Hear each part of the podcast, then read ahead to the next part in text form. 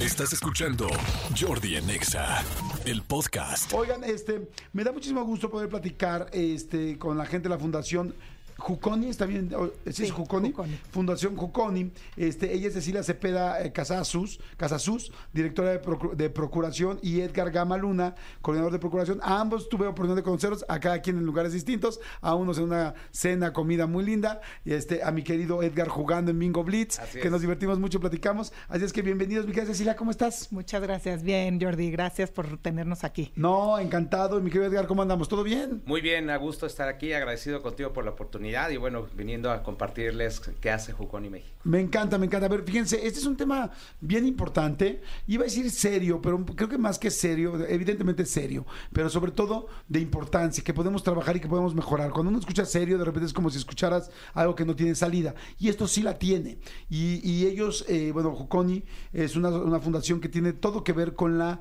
violencia, lamentablemente, familiar. Eh, cuéntanos un poquito qué hace la fundación y les vamos a dar, bueno, no yo, sino más bien Cecilia y Edgar, les van a dar muchos tips de cómo poder mejorar las situaciones de violencia. Si alguien tiene violencia o quizás no sabe si tiene violencia en su casa, pero ahorita se las van a explicar, aquí va a haber unos tips fantásticos para poder empezar a mejorar la situación, mi Ceci. Muchas gracias, Jordi. Mira, eh, Juconi es una fundación que está por cumplir 35 años. Hemos trabajado en el estado de Puebla a partir del temblor del, del 85 con el- todo el tema de, la, de la migración, de la gente que se empezó a ir a otros lugares y así. Muchos niños se fueron a la calle y estos niños empezaron a vivir una violencia muy fuerte. Lo que hace Juconi es disminuir el nivel de violencia familiar y aumentar el funcionamiento familiar. Es como que va de la mano, ¿no? Una vez que disminuyes los, los niveles de violencia, el funcionamiento aumenta y obviamente eso hace que las familias tengan mejores oportunidades en todos sentidos, de trabajo, de, relación, de todo. Tenemos un, un acercamiento terapéutico, educacional con las familias y lo que nos dimos cuenta a lo largo de los años es que no se debe trabajar nada más con los niños, porque si tú solo atiendes a los niños y los regresas al núcleo familiar, no sirve de nada, ¿no? Es como un tema de trabajar con los niños dentro del núcleo familiar. Entonces, habla, es- tenemos toda esta relación de acercamiento con las familias completas. La familia, como se puede entender, porque estas familias te podrás imaginar que hay, muchas son de puras mujeres, porque los hombres han migrado a Estados Unidos.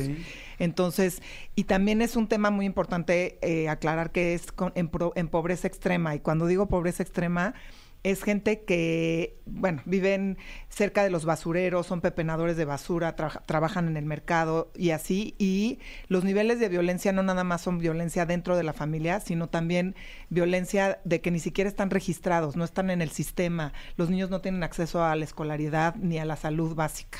Entonces, esa es la parte que está haciendo Juconi. Y bueno, ahorita Edgar les, les platica un poquito más. Pero Oye, la verdad, felicidades, qué bueno saberlo y, y ahorita vamos a dar todos los datos para que se puedan acercar. ¿Qué es violencia familiar? O sea, ¿qué, puede, ¿qué es ya violencia? Para que la gente ubique, porque quizá estás en un cierto nivel de violencia y la gente no lo sabe. Yo creo que aquí acabas de decir algo muy, muy importante, ¿no? Que es para que la gente lo ubique, ¿no? Yo creo que lo, lo más importante es que este eh, identifiquemos todo este tipo de, acciones de, que, deben de ser este que deben de, disminuir, ¿no? Es algo muy importante en esta parte de la violencia, es buscar erradicar esa violencia transgenera- transgeneracional, perdóname. ¿Por qué? Porque muchas veces la violencia viene de generación en generación, ¿no? De repente nos encargamos de señalar a los padres, de juzgarlos, cuando no entendemos eh, que eso es lo que ellos aprendieron, ¿no? Entonces, algo que buscamos hacer en Juconi, aunque nuestro foco son niñas, niñas y adolescentes, que es ahí donde nosotros hacemos la intervención principal, lo que buscamos es eh, incidir en la familia completa. ¿Por qué? Porque si no, este, nos encargamos de también guiar a los padres, Claro. ah, estamos hablando que no estamos atacando la raíz de donde se genera toda Claro. este- esta violencia, ¿no? Algo muy importante también es eh, buscar hacer un cambio de trasfondo, ¿no? Que no se quede nada más en una intervención donde sí el niño, la niña, el adolescente podemos en ese momento apoyarles, pero ¿qué sucede? Regresan a casa y si los papás no tienen un acompañamiento, Claro. vuelve a suceder. ¿Qué acciones es violencia? Para que la gente sepa, porque quizá mucha gente dice, ¿hasta dónde lo que hace mi papá está bien y hasta dónde no está bien? Esto, ¿Qué- qué esto que mencionas es interesantísimo porque justo lo que dice Edgar, la gente que vive en esta violencia ni siquiera sabe que esas acciones son violencia, ¿no? Desde que le peguen a los niños, desde yo fui a visitar una familia que el- los niños descalzos todo el día, todo el día descalzos y, y- y tocando el agua y viviendo en medio de un, de un ambiente súper eh, tenso y así. Entonces, esas son acciones de violencia. Lo que te decía de que no están ni siquiera registrados es violencia del sistema, ¿no? O sea, que ni siquiera han tenido acceso a poderse registrar en el sistema. Eh, obviamente, bueno, no se diga la parte de violencia sexual, que se da muchísimo en, este, en, en- en- en estas, eh, o sea, en estas familias y en estas comunidades. Eh, todo el tema de, de la educación como a través de los golpes, a través del castigo, ¿no? Entonces todo eso estamos como tratando con, con las familias de, de, pues enseñar como distintas técnicas. Voy a hacer una pregunta que, que puede sonar muy polémica y complicada, pero es ¿hasta dónde te puede pegar un papá y hasta dónde no? O sea, creo que a todos, por lo menos a mi generación, nos daban una cachetada, nos daban tal, nos daban un jalón de pelos a una niña, este, ¿dónde ya no? O sea, ¿y dónde sí? ¿O nada? Algo importante sobre, sobre eh, es, eh, decías, ¿no? ¿Qué es la violencia familiar? Yo creo que algo importante aquí es el abuso de- del poder y de una autoridad. Esa parte la podemos definir como la, la parte de la violencia, ¿no? Aquí algo importante que, que vale la pena mencionar, eh, decías, ¿no? Que, o preguntas, ¿no? ¿Hasta dónde sí? Yo creo que más bien no debería de, de existir, ¿no? Yo creo que es algo importante que necesitamos ir cambiando, lo que te decía, esta parte transgeneracional de ir cambiando ese chip, ¿no? Eh, antes se... se pensaba que sí ayuda, ¿no? O con el tiempo ayuda, o si, se empezaba a justificar. Algo que necesitamos darnos cuenta y que lo podemos ver en nuestras propias familias, como le decías tú, es que eh, la violencia familiar va, va siendo, va aumentando, ¿no? Algo que dices en un principio, pues nada más es la, la nalgadita. Y después, bueno, pues es que ya el hijo no me hizo caso ya con la nalgadita, porque ¿qué pasa? El hijo se empieza a acostumbrar a la nalgadita. Claro, ya, ya- Entonces- ya no le asusta. Exacto, entonces va aumentando, ¿no? Ya después no es la nalgadita porque el hijo ya no entiende con la nalgadita. Entonces, eso es bien importante que lo identifiquemos, porque si no se, se sigue incrementando hasta que no tenga un límite, ¿no? Entonces se vuelve ya una violencia muchísimo más eh, complicada de, de trabajar, ¿no? Este, este fin de semana me tocó estar en Mérida y fui a unas playas por ahí y, y nos subimos a, un, a una, pues, a una lancha y en la lancha venía un chiquitín, este, como de, pues como de 12 años, 11, 12, no más, como de 12, 13 años y este, 13. Y entonces venía y me puse a platicar con él, pusimos a platicar con él, muy lindo. Y, y ya luego cuando veníamos de regreso, este, le pregunté, le dije, oye, ¿y en qué año estás? y me dijo, me dijo, no, no estudio. Dijo, nada más llegué a tercero de primaria. Y le dije, ok, le dije, ¿y sabes leer y escribir? Y me dijo, no. Y sentí, la verdad, pues porque dije, chinos, es como un niño que no sabe leer y escribir, pues evidentemente, pues va a tener muy pocas herramientas en la vida para poder seguir, eh, pues viviendo y creciendo y todo lo que sabemos. Entonces le dije, pero ¿por qué no? y me súper sorprendí con la historia, porque venía trabajando en la lancha, me pagaban en la lancha por trabajar, por, por ser parte de la lancha, y me dice, este, es que yo vivo con mis tíos. Y le dije, ok, le dije, ¿qué pasó con tus papis? Y me dijo, no, es que mi papá y mi mamá murieron. No le pregunté más para no lastimarlo. Y le dije, ok. Dije, ¿y con quién vienes? Dice, con mis primos. ¿Con quién vives? Con mis tíos. Le dije, ok. Dije, ¿por qué no vas a la escuela? Y dice, es que mis tíos dicen que no. Y no me quieren mandar a la escuela. Y se me quebró el corazón porque dije, o sea, imagínate lo que le están tapando a un niño con todo el futuro del mundo, un niño de 13 años, sano, tal. Y entonces le dije, y dije, ¿por qué no te dejan ir a la escuela? Y me dijo, no, porque dicen que un día nos vamos a ir a Mérida y ahora vivimos aquí en el pueblito X. Y este, le dije, bueno, pero ¿y qué tiene que vayas un día a Mérida? Le dije, este, lo que estudies siempre te sumará. O sea, lo que alcances. Y también en Mérida podrías estudiar. Claro, digo, pues sí, pero tú como niño de 13 años, ¿cómo te le impones a dos adultos, no? Que vives y que te alimentan ellos. Y dice, además tengo, me dice, pero es que además, no, más, no me acuerdo por qué salió, me dijo, es que además no he podido hacer tal o cual cosa porque tengo mal mi bracito. Mi bracito. Y dije, ¿por qué tienes mal tu bracito? Y me dice, porque, este, es que pues me lastimaron mucho del brazo y pues como ahí se metió el DIF y ya luego me llevaron, dije, madre santa. O sea, dije, ¿de dónde viene? ¿Cómo lo lastimaron? ¿Por qué lo recibieron los tíos? Los tíos, los tíos es lo único que tiene y no lo dejan estudiar. Entonces, ahora que escucho ustedes, digo, eh, bueno, desde ahí lo dije, dije, esto es súper violencia. No te dejo estudiar. Exactamente, justo. O sea, no te dejo estudiar y es como, y le están opacando todo el futuro a este niño que ya está trabajando aquí a los 13 años. Eh, que dices, no está mal trabajar a los 13 años, mucho, mucha gente ha trabajado a esa edad, pero digo, no leer y no escribir le están cerrando el mundo. ¿Qué se puede hacer ahí? Mira, justamente esa es parte de lo que hablábamos de la violencia. Entonces, en Juconi tenemos eh, un centro de atención familiar en donde recibimos a las familias con los, niños, niñas y adolescentes. Y muchos niños que están en rezago estudiantil, ahí nosotros les, los ayudamos a que se pongan al día.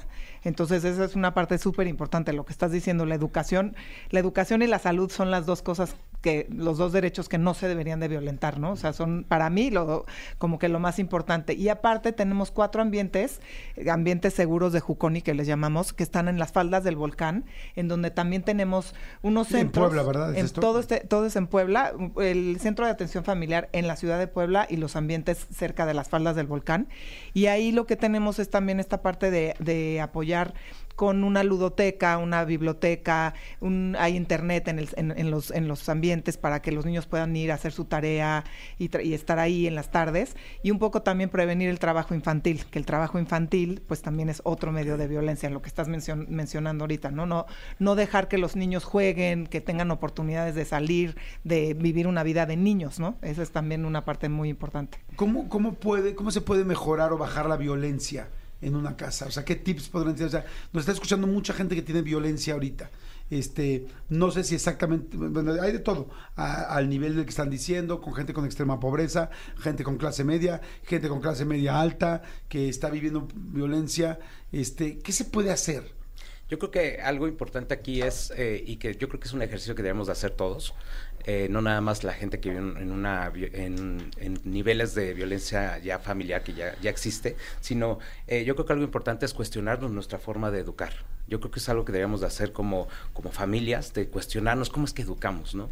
Algo que decía eh, Ceci, que es muy importante, es en Juconi buscamos hacer todo este seguimiento educativo terapéutico, ¿por qué? Porque una parte es esencial es la educación, cómo aprendemos en casa, ¿no? Cómo estamos como padres enseñando a nuestros hijos, a través de qué modalidades, a través de qué situaciones y cómo, cómo los vamos guiando, ¿no? Yo creo que es algo muy importante que, que debemos de, de, de, hacer esa introspección, de, de buscar otras formas de relacionarnos para pues para poder eh, justamente ir cambiando esas esas eh, situaciones que de repente cuartan a los a los hijos ¿no? y algunos tips importantes que yo sí. siento es la validación de los sentimientos de los niños Ajá. o sea validar los sentimientos de los niños escuchar a los niños y estar abierto al diálogo o sea, de padres a hijos y de hijos a padres. Yo o sea, me siento es... triste, sí. No, ay, ay no, chiquito, no, pasa, nada. No, ay, no. no sabes lo que es trabajar, exactamente. Para casa.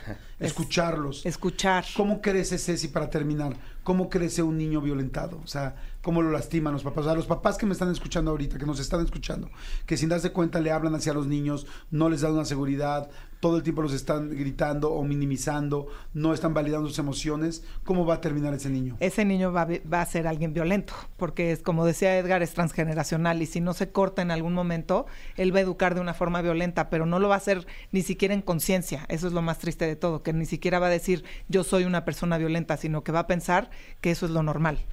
Entonces, ese es parar el ciclo de la violencia, o sea, de alguna manera ir parando el ciclo. Eso es lo que estamos intentando en Juconi. ¿Va a crecer inseguro? Sí, con mucha inseguridad, con mucha, con poca certeza de lo que le va a pasar en la vida, no va a tener las herramientas, como dice Edgar, para saberse relacionar, para poder comunicarse, para estar abierto al diálogo.